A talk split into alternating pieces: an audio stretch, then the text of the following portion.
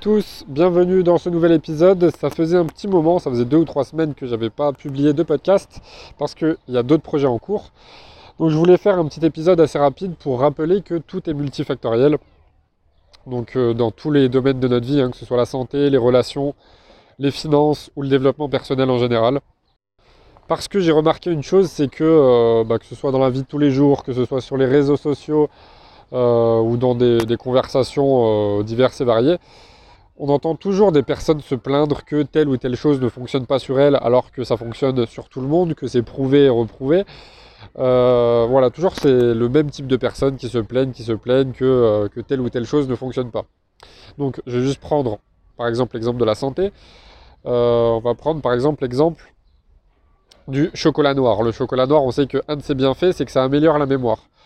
Euh, et pourtant, vous allez avoir énormément de personnes qui vont se dire euh, Ouais, non, sur moi ça marche pas, euh, j'ai beau manger du chocolat noir, ma mémoire ne s'améliore pas. ce que ces personnes n'ont pas compris, c'est que tout est multifactoriel. Donc le chocolat noir seul ne va pas suffire à augmenter la mémoire. Si à côté, ben, elles ont ces personnes ont un mauvais sommeil, qu'elles font pas de sport et qu'elles n'ont pas une alimentation variée, une bonne hygiène de vie en général, euh, qu'elles font jamais travailler leur ménage avec de la lecture, par exemple, ben forcément leur mémoire, elle risque pas de s'améliorer. Euh, et encore une fois, ce genre de choses, c'est logique, mais quand vous voyez le comportement de, la moyenne des gens, vous vous rendez compte à quel point les comportements sont souvent incohérents. Après, on va prendre autre chose, ça va être par exemple euh, la perte de poids. On sait que par exemple, pour perdre du poids, il faut avoir les niveaux de stress le plus bas possible. Donc pour avoir des niveaux de stress le plus bas possible, une des choses les plus efficaces, c'est la respiration, comme la respiration profonde, la cohérence cardiaque, la méditation, ce genre de choses. Euh, y a, si on est croyant, il y a la prière qui peut aider aussi. Euh, et ça, ça va contribuer indirectement à perdre du poids. vous avez bien compris que le simple fait de respirer, de prier ou de méditer, bah, ça ne va pas vous faire perdre du poids tout seul.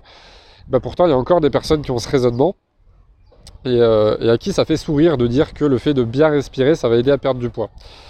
Après, par exemple, si on prend le domaine des relations, ben, on sait que tout est multifactoriel.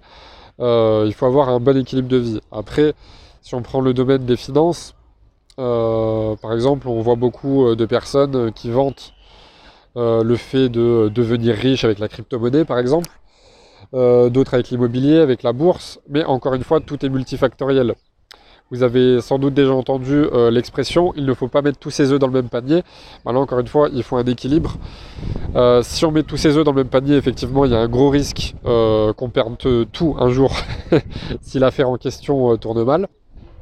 Mais d'un autre côté, le fait d'aller trop dans de la diversification, bah, c'est clairement le signe d'un manque de compétences et d'un manque de maîtrise de l'investissement que vous avez fait. Donc, retenez bien que tout est multifactoriel si vous le saviez déjà, demandez-vous euh, est-ce que concrètement euh, vous appliquez la réflexion adéquate, l'état d'esprit adéquat euh, Voilà, c'est comme les personnes qui vont à la salle de sport. Elles savent que par exemple, aller à la salle de sport, ça va leur faire perdre du poids. et que c'est le sport sur le long terme qui fonctionne. Mais pour autant, que font la majorité des gens? La majorité des gens ne font pas de sport de toute l'année. Ils font juste du sport un mois avant l'été, un petit peu juste après le nouvel an, voilà, pendant une semaine, hein les bonnes résolutions. Et puis après, plus rien. Et en pensant que par exemple faire euh, trois semaines ou un mois de sport avant l'été, ça va suffire à, avoir euh, une bonne forme physique, alors que pas du tout. Donc voilà, prenez conscience de ça. Je vous dis à très bientôt pour un nouvel épisode euh, dans lequel je vais parler un petit peu, petit teasing, de rétention séminale parce qu'il y a beaucoup de choses qui sont dites sur le sujet. J'avais déjà fait un podcast là-dessus, mais là ce sera un podcast beaucoup plus complet parce que c'est souvent considéré comme un sujet tabou alors que ça ne devrait pas l'être et euh, que vous allez voir à quel point ça peut améliorer votre santé et que rétention séminale c'est absolument pas euh, enfin du moins c'est pas forcément synonyme d'abstinence vous pouvez très bien continuer euh, d'avoir une vie sexuelle normale tout en pratiquant la rétention séminale et sans qu'il y ait de perte de plaisir, de, etc., etc. Et vous allez voir à quel point ça peut augmenter vos performances sportives et votre santé en général, comme je l'ai dit. Voilà.